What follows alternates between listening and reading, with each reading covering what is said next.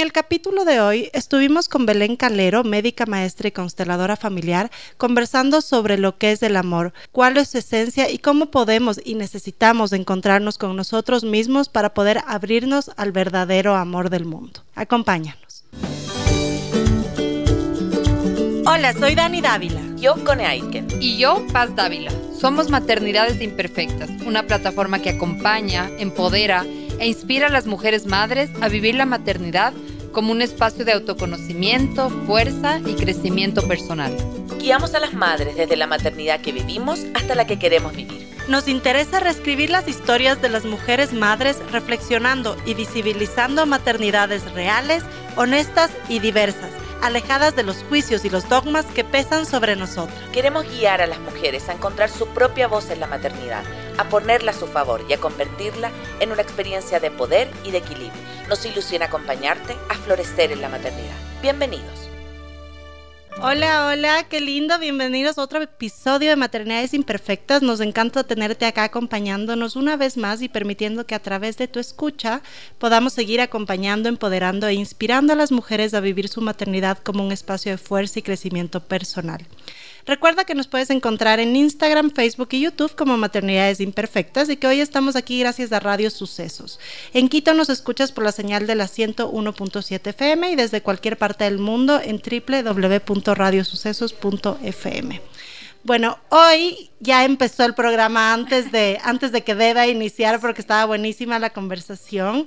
Eh, en este lindo día del amor y la amistad para quienes los festejen, vamos justamente a conversar de qué es el amor en toda su extensión y qué significa. Y para eso hemos traído hoy a Belén. Belén Calero es médica, consteladora familiar y maestra Raquirán, pero me gustaría que te presentes y nos cuentes un poquito de qué es lo que haces. Ok, gracias Dani y gracias a todos los que nos escuchan.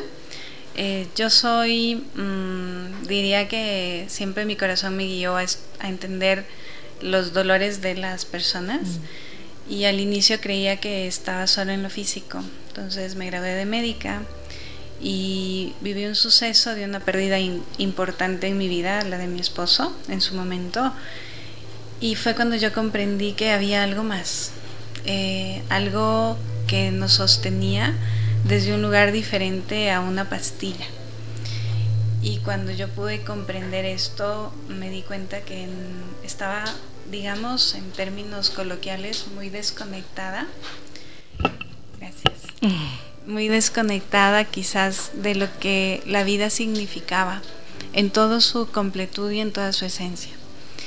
Y comencé quizás una búsqueda para comprender eh, ¿qué es la, o sea, cómo obtener la paz? Más allá de las pérdidas, más allá de las enfermedades, más allá de los conflictos en las relaciones, no importa si con papá, mamá, hermanos, hijos. Y mm, creo que la vida fue muy generosa en ese sentido conmigo, porque me abrió caminos y entonces comprendí y estudié las constelaciones familiares, por un lado, eh, el Rakirán, por otro lado, que eh, es una sabiduría grande que nos permite comprender esta verticalidad de donde venimos y el propósito del para qué estamos. Y estudié psicología transpersonal y he hecho varios programas de crecimiento y desarrollo personal más allá de todas las cosas médicas no tradicionales que he estudiado. Eh, ahora justo estoy en una preparación de una herramienta que es para trabajar el trauma, que se llama experiencia somática. Y bueno, o sea, he hecho, estudio homeopatía, naturopatía, terapia neural.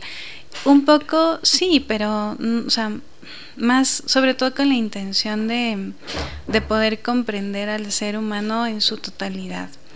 Y fue lindo porque justamente nuestra esencia, y hablando del, del tema de hoy, es el amor.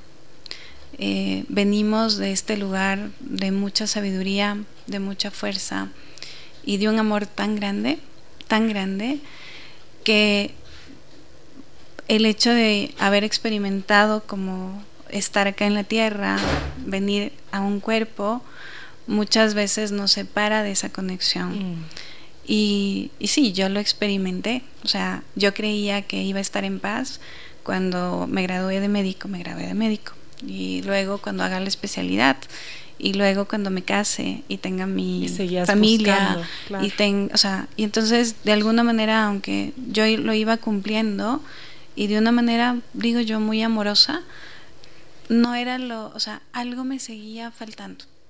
Wow, wow, yo creo que ese tema también es súper importante porque creo que es como, ajá, como el sentir que te falta algo. Yo el otro día hablaba con, con, con un familiar y le decía, es que siempre estoy inconforme es justo eso, es como que no encuentras, dices, sí, hablas del amor, hablas de cómo me amo, me cuido y tal, pero nunca estoy inconforme y creo que eso nos pasa a muchas personas que incluso cuando somos mamás, para muchas mujeres hace mucho tiempo también era como me, realicé con la maternidad y luego dices como no, no estoy tan realizada y también soy profesional, pero tampoco, estoy, entonces como entender desde, desde ahí, cuéntanos en principio, como para iniciar, ¿qué es el amor? Porque creo que también tenemos conceptos distintos de amor. Mm, bueno, para mí, porque uno puede encontrar 20.000 mil definiciones, el amor para mí es un estado, un estado que busca la paz en todos sus sentidos y que te lleva a un estado de plenitud y la plenitud se logra cuando eh, creo que hay tres parámetros para el ser humano que son súper importantes. Uno es la salud, otro es la economía y otras son las relaciones. Entonces, cuando tú puedes estar en paz, creo yo, en estos tres ámbitos de la vida, es que estás plena y es que sientes que el amor eh, está contigo, porque no es, el amor no está en una relación. Aunque por ejemplo, antes hablábamos cómo tú lo experimentas con tu hijo Emi, ¿ya? Eh, pero es mucho más que eso. Ahí lo puedes percibir, pero es, es algo que, insisto, es como un estado, es un estar. Y, y, puedes percibir de pronto, Belén, como este amor a ver, si bien no son distintos amores, porque entendemos que el amor es, de, esto grande, pero puedes percibirlo de distintas formas. Evidentemente, porque nosotros, por eso digo, o sea, hay un amor eh, que es muy grande, por ejemplo, con papá, con mamá, pero no es el mismo, quizás, que el que sentimos por un hijo, una mascota, no es el mismo que yo siento por un amigo o una amiga, ¿sí? Y sin embargo, son texturas de lo que el amor es, ¿ya? Porque cuando yo hablo de que es un estado y que es nuestro estado natural, lo que se, o sea, ¿cómo? Porque el amor está, ¿ya? El tema es cómo lo vivimos. Mm. Si estamos listos para, para convertirnos en eso o no. O estamos luchando para tener cosas, ¿ya? Para hacer cosas que nos den amor cuando lo que somos es lo que ya somos. Mm, mm. Y a veces, por eso, o sea, en una relación uno puede eh, como experimentar este amor, pero casi siempre el amor se interfiere por el juicio. Mm. ¿Sí? Y entonces el juicio hace que no podamos como respetar a lo que la otra persona es porque yo lo siento tan diferente y además siento miedo de lo que la otra persona puede hacer o puede ser porque yo me siento vulnerable. Es decir, para que yo me sienta en paz y me sienta amada, yo tengo ciertos parámetros y ciertas reglas. Cuando eso se va de las manos porque alguien piensa diferente, lo que solemos hacer es yo te ataco. Mm, yo me voy contra ti, o sea, tú no debes de existir. Y esto es, esto como, o sea, es muy fácil mirar cómo esto destruye lo que siempre está. Entonces, no es, no es algo que, es algo que está, pero que nosotros vamos poniendo barreras y poniendo muchas creencias, muchos juicios, muchos dolores, muchas culpas, muchos miedos, y que de alguna manera, si aquí, Dani, estuviera todo eso, no nos vemos y no podemos sentir todo este la esencia o este estado de muchos maestros así hacían eso. O sea su presencia era tan amorosa que no o sea la mente no podía siquiera pensar mm. frente a una presencia tan grande tan de luz no wow y por qué porque ellos no o sea no iban a juzgarte no iban a pedirte, ¿ya? No iban a exigirte, no iban mm. a decir si no haces esto, no, simplemente iban a estar. Sí, yo, yo siento que hay mucha gente así que a mí me cuesta como Claro, yo tengo el carácter súper fuerte, ¿no? Pero cuando a mí sí me ha pasado que entro en un lugar y veo a una persona y como, como que irradia esta luz, este amor, y es como que. Y, la típica que cae bien a todo el mundo, y, y, está lindo, pero también llega un punto que dices, e, es justo lo que dices, como que nosotros ponemos estas barreras, pero dices, ay, pero si es tan bueno, debe ser. Y comienzas a dudar. Exacto. Comienzas a dudar de este amor. Y yo creo que también en las parejas. Ahora yo no sé, porque sí, si el amor está, por ejemplo, en un tema de pareja, igual debe haber como como una conexión con esa persona, algo que te haga acercarte. Por eso me enamoré de mi esposo y no me enamoré de eso, otros hombres. Sí, eso es un tema que también es grande y profundo, que se llama resonancia. ¿Ya? Y entonces la resonancia tiene que ver con, como con el, el nivel, por así darle un nombre, en el que nos sintonizamos justamente con el amor. ¿Ya? Que hay como graditas, ¿ya? Porque, por ejemplo, si vemos a Hitler, me inventó, él por amor a, a, su manera de creer, su raza aria, tenía que matar a los que no eran como él. Y lo hizo por amor. O sea, en, su, creencia, claro. ya, este es, digamos, el nivel más, el peldañito más abajo, en el que yo te extermino por, por amor a los míos. ¿Ya?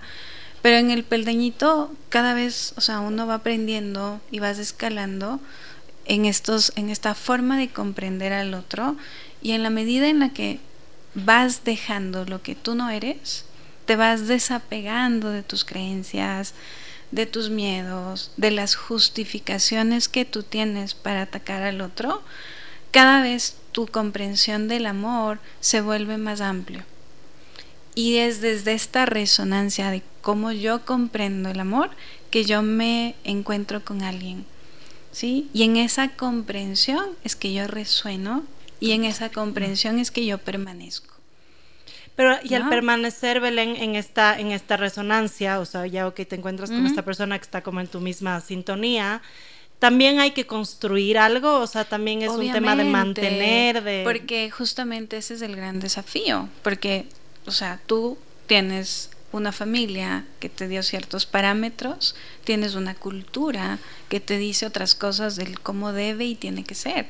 Tu pareja tiene exactamente lo mismo. Entonces trae sus creencias, sus maneras, lo que no se debe, lo que sí se puede. Y entonces es interesante porque un buen amor de pareja eh, implica que resonamos y bueno, nos hacemos cargo de yo cedo un poco en esto que a ti te cuesta y yo cedo en esto que a ti te cuesta, ¿ya?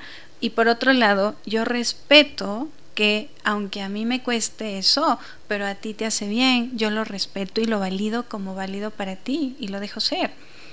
Y viceversa. Y entonces viene ahí el juego de qué tan inclusive similares somos en cuanto a los sistemas que nos acompañan y en cuanto a creencias para que podamos o sea, para que la relación sea más fluida o no. ¿Sí? Entonces, puede ser que resonemos, pero soy judío y católico. Entonces, quizás ya no, no tiene que ver siquiera con la resonancia, pero no estoy dispuesto a dejar mi religión ni todo lo que implica convertirme de judío a católico, de católico a judío. Entonces, mm. esto hace que de verdad, una pareja, por ejemplo, no pueda seguir junta aunque haya amor. ¿Sí? Porque esto es lo interesante, no generalmente las parejas no terminan por falta de amor. Hay un amor enorme, pero terminan porque hay otras circunstancias que a una persona le permite inclusive estar para una pareja. Mm. ¿Ya? Y esto en constelaciones se llama la disponibilidad de alma. Entonces, me invento, ¿ya? Si, por ejemplo, eh, yo mm, soy la quinta hija de, mi familia y antes de mí sé que hubieron cinco hermanos que no nacieron, ¿ya? Eh, muy probablemente sea, si no les damos el lugar a estos hermanos que no llegaron, yo comienzo a estar en un lugar que no me corresponde. Claro. ¿Ya? Y por lo tanto, esta, este no lugar hace que después yo no pueda estar para el otro. Y esto yo que soy médica lo comprendo fácil, es decir, o sea, si yo vine me invento en este sistema del cuerpo para ser mano y me, me dicen que yo soy el hombro, o sea, no voy a encontrar ni para qué estoy y voy a creer que es el otro el que me tiene que dar cosas y voy a pedirle y exigirle. Y entonces en, esta no disponibilidad, porque no me dicen que el que el, o sea, no los tomamos tan en cuenta a estos niños perdidos, eh, hacen que yo no esté para mí primero, hacen que yo no esté conectada con mi propósito ni con mi lugar. Y por eso te hablo tanto de, de esta conexión que de alguna manera todos buscamos para sentir paz. Sí, sí. A mí me, qué lindo lo que, lo que traes ahora porque creo, claro, entre las preguntas que tenía como que ahorita me fui por las ramas porque a mí me pasó con el José y creo que a mucha gente, yo me casé súper jovencita, yo me casé creo que a los, sí, 22 años, ya justo cumplimos 10 años de casados ahora. Mm, qué lindo. Y, y a mí me pasaba esto, que en ese tiempo yo no entendía esto de como tener tu lugar en la familia. Que de pronto, por ejemplo, él no vivía con su papá y de alguna forma yo veía que era muy responsable de su mamá. Y claro, al principio no me molestaba. Es más, toda, en, nuestra cultura como que sientes que es tu obligación cuidar a tus papás como si fueras sus papás.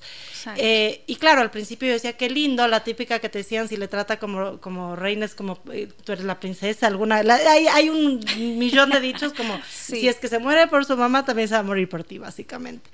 Pero claro, con el tiempo tú decías justo lo que, lo que traes, o sea, qué tan disponible estaba para mí, que soy su esposa y que soy como su nueva familia. Y yo creo que eso pasa en, muchas, en muchos hogares. Y luego, con el tiempo, ya yéndonos como al amor de pareja, eh, yo me daba cuenta que yo buscaba mucha protección del José. Y capaz todavía lo hago, ¿no? Y también siempre te han dicho, el hombre es el que te tiene que proteger, el hombre es el que te tiene que proveer y tal. Y chocábamos muchísimo en eso, porque yo capaz exigía mucho más de lo que él, no sé si debía, pero no debía darme nada, pero de lo que yo pensaba que debía darme.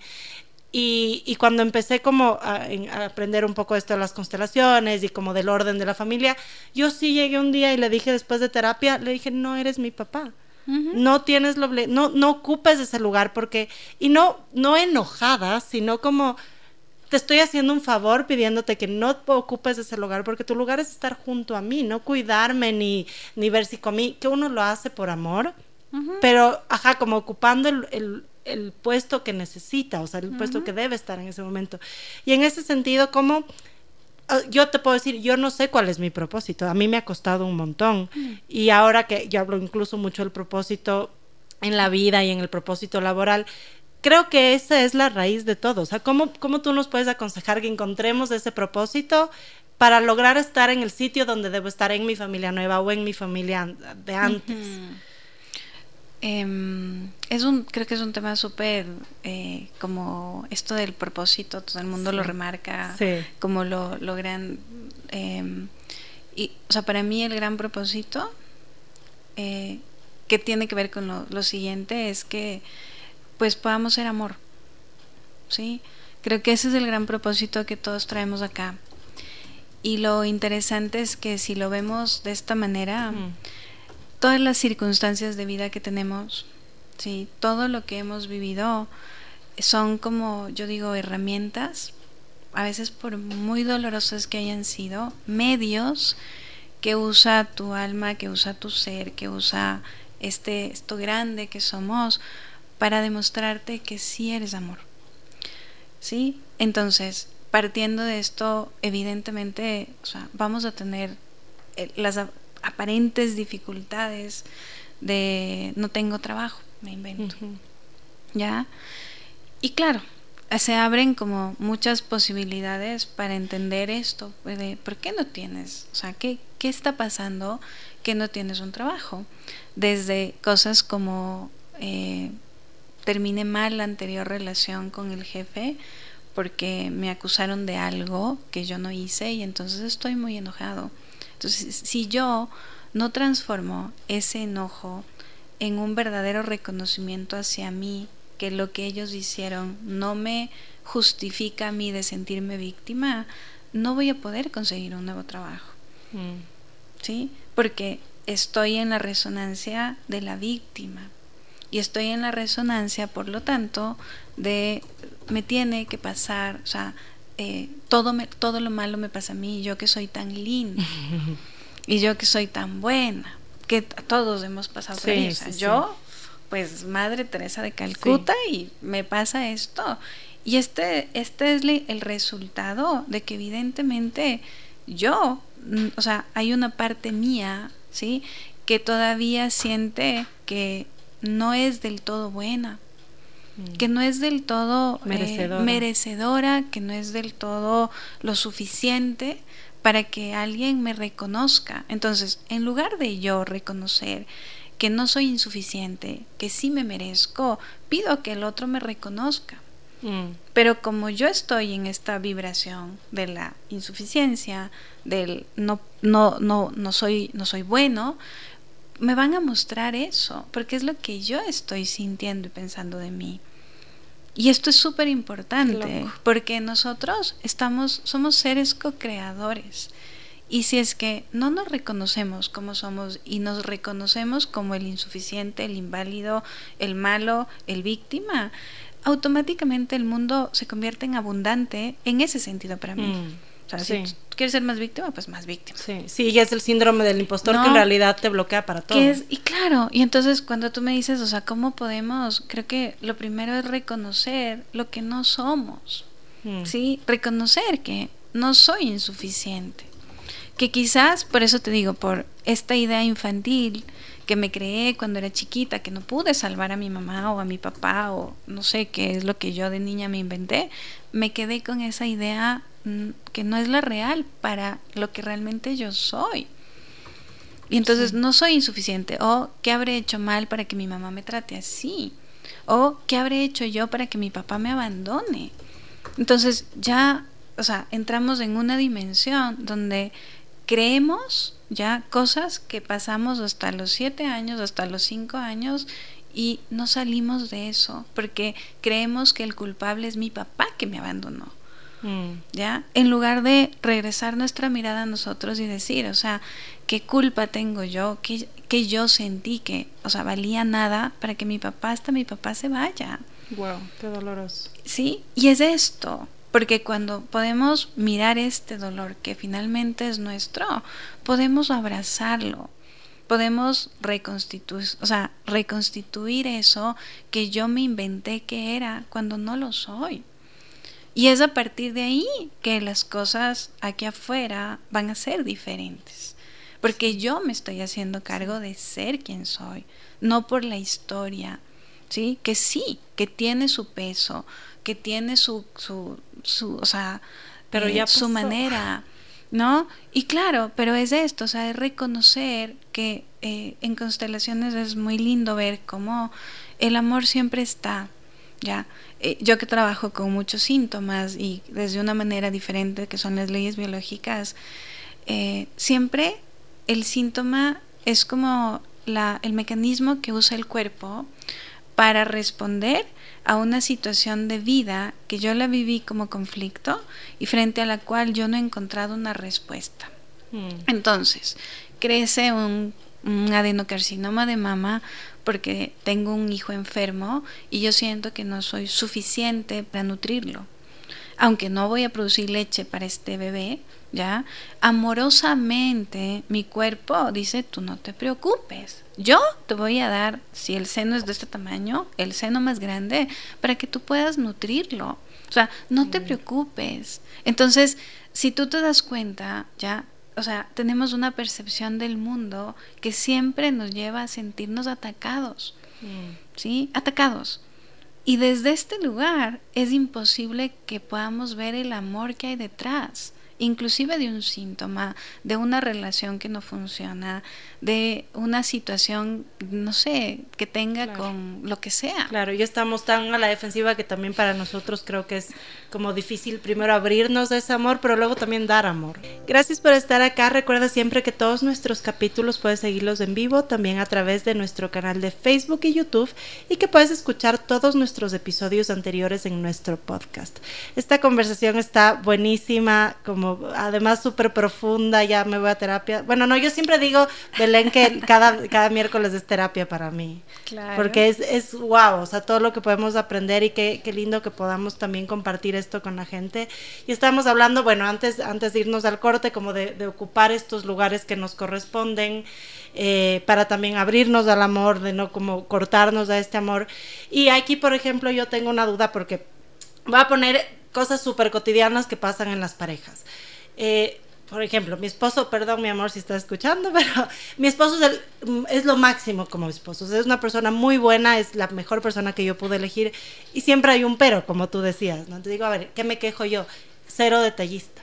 Entonces, claro, yo soy una romántica empedernida, amo que me, que como capaz que busco ese amor que me estabas comentando, que me llenen de flores, que me llenen de chocolates, que. Eso es porque yo estoy buscando o si es algo que de pronto él podría como, o, la pareja, quien sea de que estemos hablando, como podría cambiar o ceder para hacerme sentir más feliz. O sea, ¿desde dónde se ve el amor ahí? Como yo por ceder o él por también decir como yo de no las, soy así. De las dos maneras, porque tú también puedes encontrar que él quizás no te traiga flores, pero es un hombre al que le puedes dejar tu hijo y tú irte con tus amigas a tomar un café. Entonces, esta es la manera en la que él aprendió, te está entregando algo de su tiempo, de su vida, para que tú la disfrutes. ¿sí? Mm. Porque es lo mismo, comprarte flores es estoy entregando porque cuesta, estoy entregando parte de mi tiempo, ya, de mi vida porque lo trabajé para regalarte flores. Y es exactamente lo mismo que hace cuando se queda con tu hijo. Mm, claro, pero uno quiere lo físico. Ya, o sea, y por eso te lo digo, pero si tú vas un poquito más atrás a mirar qué es lo esencial, estás recibiendo lo esencial. ¿ya?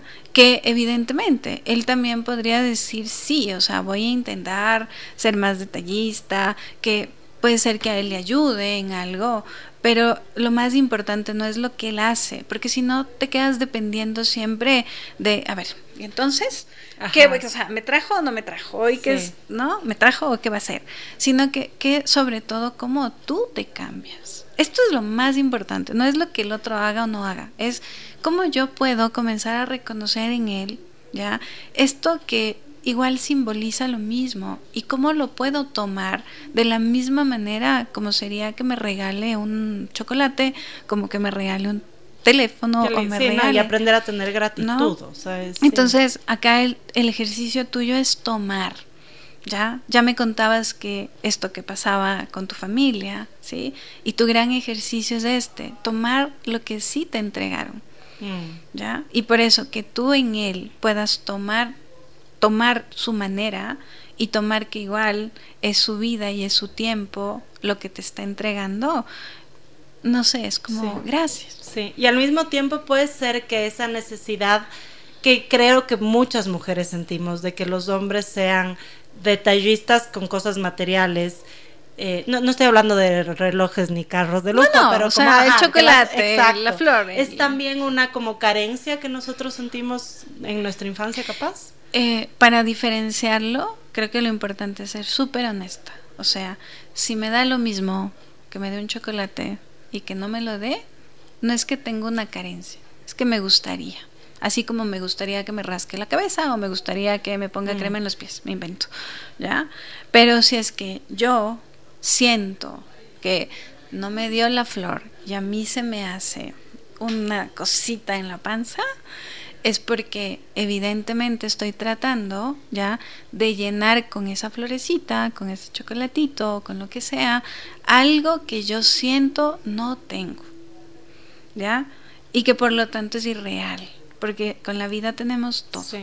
Y puede pasar que cuando sane esta carencia que tuve, es, no sé, yo siempre digo esto, no sé si está pésimamente dicho, como, es como mágico, es como que de pronto un día me levanto y sale y, tienes flores. Ya no, ah, no, ya no necesito y lo, no, y lo que va a pasar es todo lo contrario, que cuando tú sanes eso, al día siguiente te vas a despertar con mil flores en la casa. Mm. Mm, voy a llorar de nuevo, yo estoy súper sentimental últimamente. ¿Sí? Y, y, a lo largo del tiempo yo creo que las relaciones de pareja o del amor romántico van cambiando también.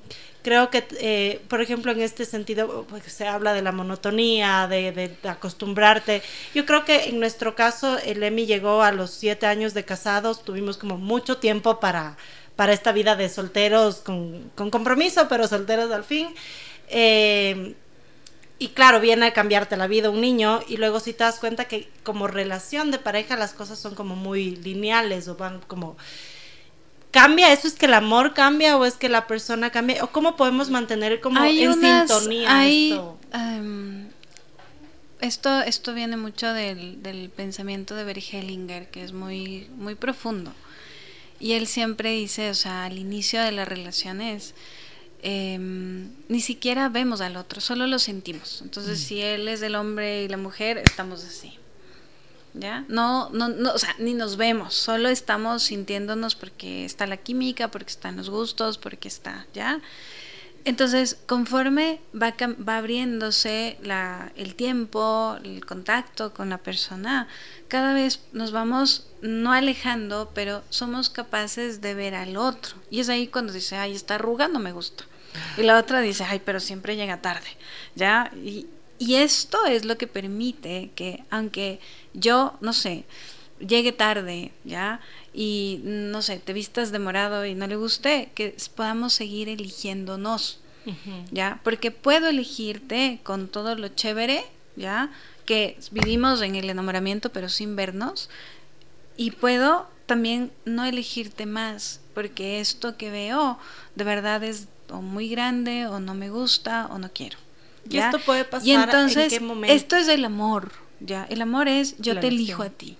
Mm. El amor de pareja, yo te elijo a ti. O sea, así con el dedo chueco, con, sí, o sea, despeinada, con la arruga, con, yo te elijo porque es más grande quien yo soy contigo que lo que tú puedes hacer o no. Mm. ¿Ya? Es más grande lo que yo me inspiro a hacer cuando estoy contigo que lo que no cuando no estás en mi vida. Entonces, esto hace que yo te elija por amor. ¿Ya? Aunque hayan peleas, aunque hayan los conflictos, aunque, ¿sí?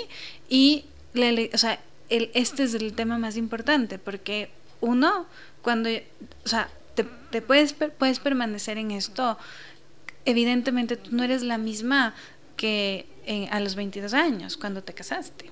Ya eres otra persona y sin embargo te has seguido eligiendo, aunque fuiste cambiando. ¿Ya? Mm. Él también cambió. Y se siguen eligiendo hasta que este amor va madurando al punto de que ya no importa lo que hagas o no hagas o digas o no digas, porque el amor permanece.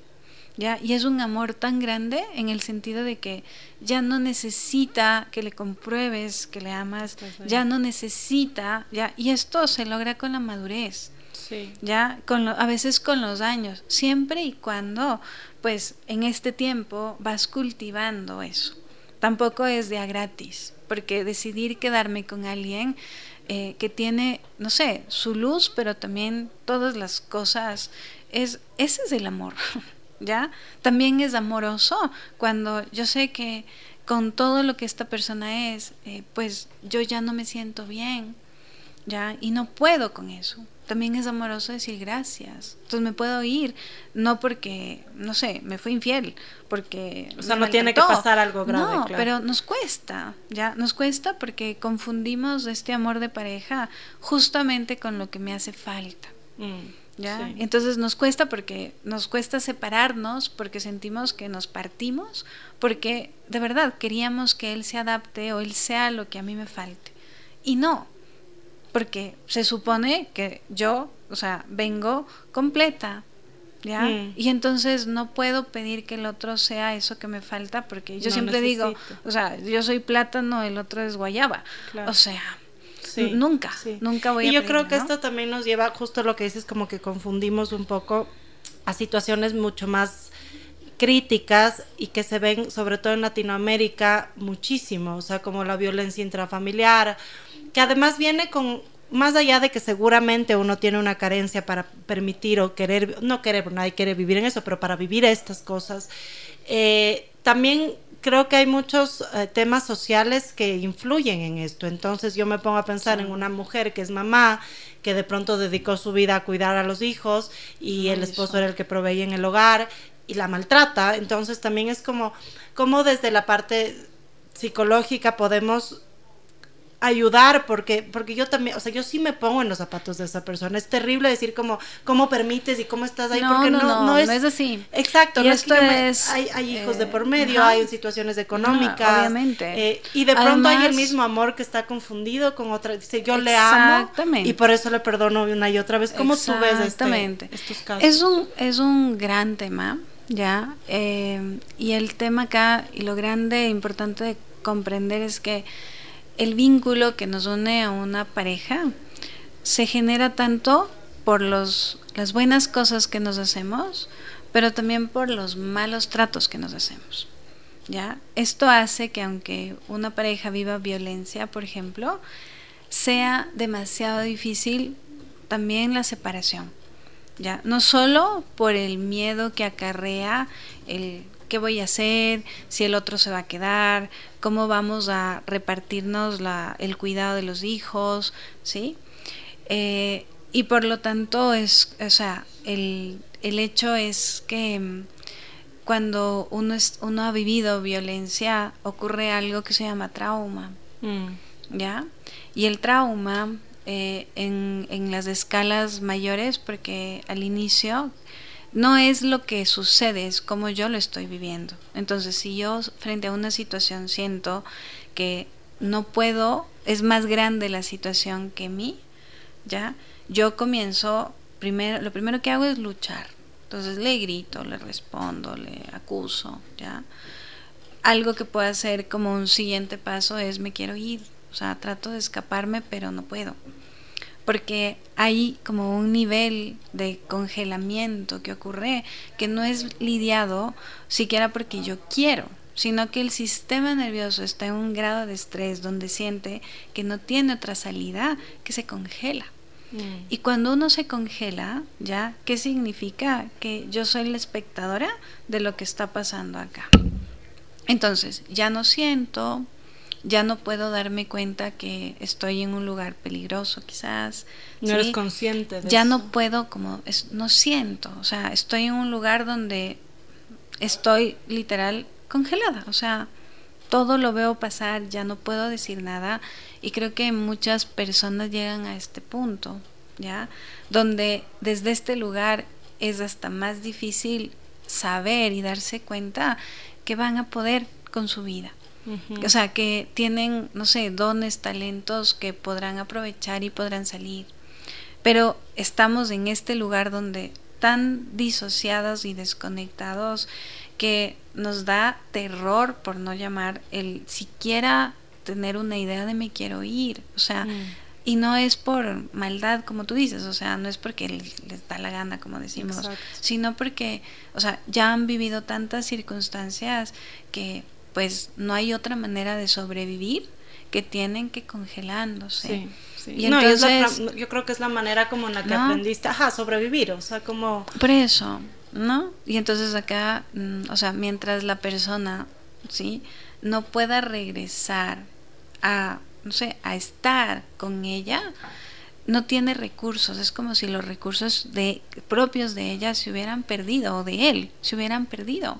Entonces, una persona no va a irse de un lugar mientras no sienta que tiene más recursos. Mm. Y por eso es importante como ayudar a que estos hombres y mujeres encuentren otra vez los grandes recursos de vida que tienen, que desde muy pequeños lo han labrado y seguro los pueden reconocer. Y es desde allí donde pueden, no sé, hacer un giro diferente en sus vidas. Y tomar, Pero, y tomar una decisión sabiendo que hay una, una mochila de recursos con ellos. Si no, es, es muy complicado y, muy, no sé, o sea, no, no es tan fácil. y se regresa a lo mismo y claro, y después vienen las repeticiones. con otras parejas. Con otras parejas o este lugar de lo que me hicieron y el malo es del otro y yo no tuve nada que ver, si yo le tenía, o sea, le esperaba.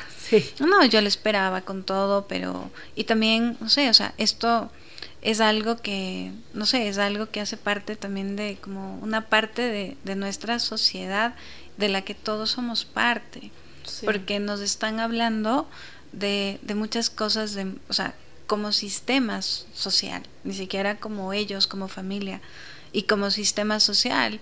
Eh, también vemos que estas mujeres y estos hombres viven por nosotros la peor parte, mm, ¿sí? La peor parte. Y de alguna forma, no sé, o sea, son los menos mirados, los más juzgados, eh, y inclusive por los actos, entre comillas, malos que puede llegar a ser un hombre. Y casi siempre lo, interesante es que todo lo que excluimos en, de nuestro corazón después se replica con fuerza. Mm. Entonces, como sociedad, tendemos a excluir a los... Sí, sí. y sabes que también creo que como para, para ir cerrando esa idea, es como importante tomar en cuenta que yo sí siento que, no, no soy antisistema, pero como que el sistema del mundo te lleva a vivir con ira y a vivir como con este, ajá, como con, culpando, por, yo sí creo que por eso también hay guerras y como a no ver desde el amor y a mí me, no, no voy a decir de quién, pero yo recién tuve una, una experiencia de una pareja que no funcionó después de ciertos años donde hubo traición, donde hubo todo lo que te puedas imaginar.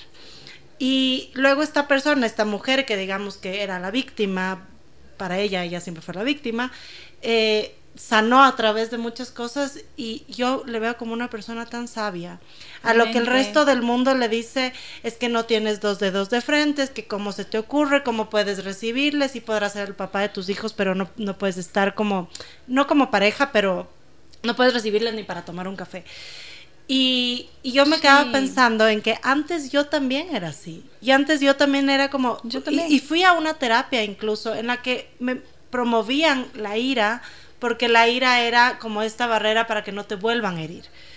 Y yo, y fue, eso sí fue como algo que no me, no sonó conmigo. Dije, es que yo no puedo vivir en ira. O sea, yo ya tengo el carácter fuerte, ya más ira para qué. O sea, no, no puedo vivir, exacto. Y, y más bien este último tiempo he aprendido a ver a esta gente como, como sabia. O sea, es gente que puede no es volver a permitir, o sea, ¿cómo podemos también esto, muchas mujeres que seguro nos están escuchando y dicen, yo vivo en una relación que quizá no quiero estar, pero me cuesta mucho salir, ¿cómo no, el perdonar no es como permitir que te vuelva a pasar? ¿Cómo podemos un poco guiarles en eso? Es que el, el tema de, del perdón, ¿ya?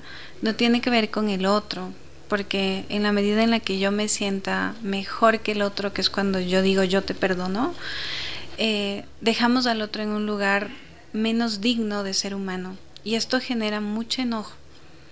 ¿Sí? Y esto hace que se repita la historia porque mm, me estoy poniendo en un lugar donde yo me siento que soy mejor que tú. Mm. ¿Ya? Y acá el tema del perdón realmente es con uno mismo. ¿Ya? No es del otro. El otro, como, no sé, hablé hace un ratito, te muestra un poco eh, la, no sé, una parte tuya que resuena, que está en un lugar donde no se merece ser amada o no se merece ser amado. Entonces, esto cuando nosotros lo podemos de verdad tomar o mirar, porque muchas veces por amor, por ejemplo, al sistema familiar donde todas las mujeres fueron víctimas, yo digo, yo no puedo hacerlo diferente porque sería irme contra la lealtad. Y, y, esto es muy inconsciente. No es que lo hago siquiera, yo también quiero que me maltraten, pero es como en mi familia yo no puedo hacerlo diferente porque siento culpa de hacerlo diferente. Mm. Y entonces repito un patrón. Y esto es importante que las mujeres sepan, o sea, que muchas veces por lealtades a la familia de origen no podemos hacerlo diferente. No nos damos el permiso porque nos sentimos diferentes y sentimos que por lo tanto ya no pertenecemos a la familia. La otra cosa es este reconocimiento de qué recursos tienen. O sea, en lugar de seguir mirando lo que el otro hace, es qué, qué es lo que yo, cómo yo puedo contenerme, qué es lo que puedo yo hacer para mí, qué me hace bien, así sea por minutitos, ¿ya? y darnos cuenta que si es que yo sigo dejando la responsabilidad de mi bienestar en el otro, no voy a poder salir de ahí. Y nunca, ¿no? La responsabilidad es principalmente de, de, uno, de buscar de verdad ayuda, de buscar mecanismos que nos muestren qué parte de nosotros está tan en el dolor que solo es con la única que se relaciona esta pareja. Y curiosamente, cuando uno puede darle la vuelta a esta parte, reconstituirla, honrarla, eh, muchas veces mágicamente, entre comillas, para la violencia. Mm. ¿Sí? Y esto es lo, lo, grande, o sea, en nuestras manos está ese poder de, de, decidir, ¿ya? Que no, o sea, de verdad que no merezco ser quizás violentada, que no merezco, pero no porque, no viéndole al otro como el malo, sino haciéndome cargo yo de qué voy a hacer para mí. Qué lindo, qué lindo. Yo creo que también es tan importante eh, estos temas. Es muy lamentable que en muchos países la salud mental no sea parte de la salud como es la salud física, que los seguros a veces no la contemplen, porque yo creo que muchas, muchos conflictos se solucionarían pudiendo ver adentro nuestro y, y amando al, al, otro, amando a mi pareja, viéndolo como es, dejando de juzgar. Y también es de esto, ¿no? O sea, cuando uno ve un poco la historia de estas personas, que también son los malos, eh, también de alguna manera parte del dolor también con ellos. Sí. Entonces, o sea, en este sentido, eh, tanto víctimas como perpetradores, eh, no sé, nacemos de un dolor que es muy similar mm. y después eh, nos quedamos en este círculo porque muchas veces lo que las víctimas quieren es la venganza. Exacto. Y entonces dejan de ser víctimas para convertirse en perpetradoras justificadas y al perpetrar el otro se siente víctima y entonces con justificación ataca más, más fuerte. Y es un círculo. Y es un círculo de... Y, claro, o sea, es, es complejo porque viene desde los inicios de, toda la, historia. De la, historia. Y, y, sí, y que cómo podemos nosotros de afuera al menos no juzgar.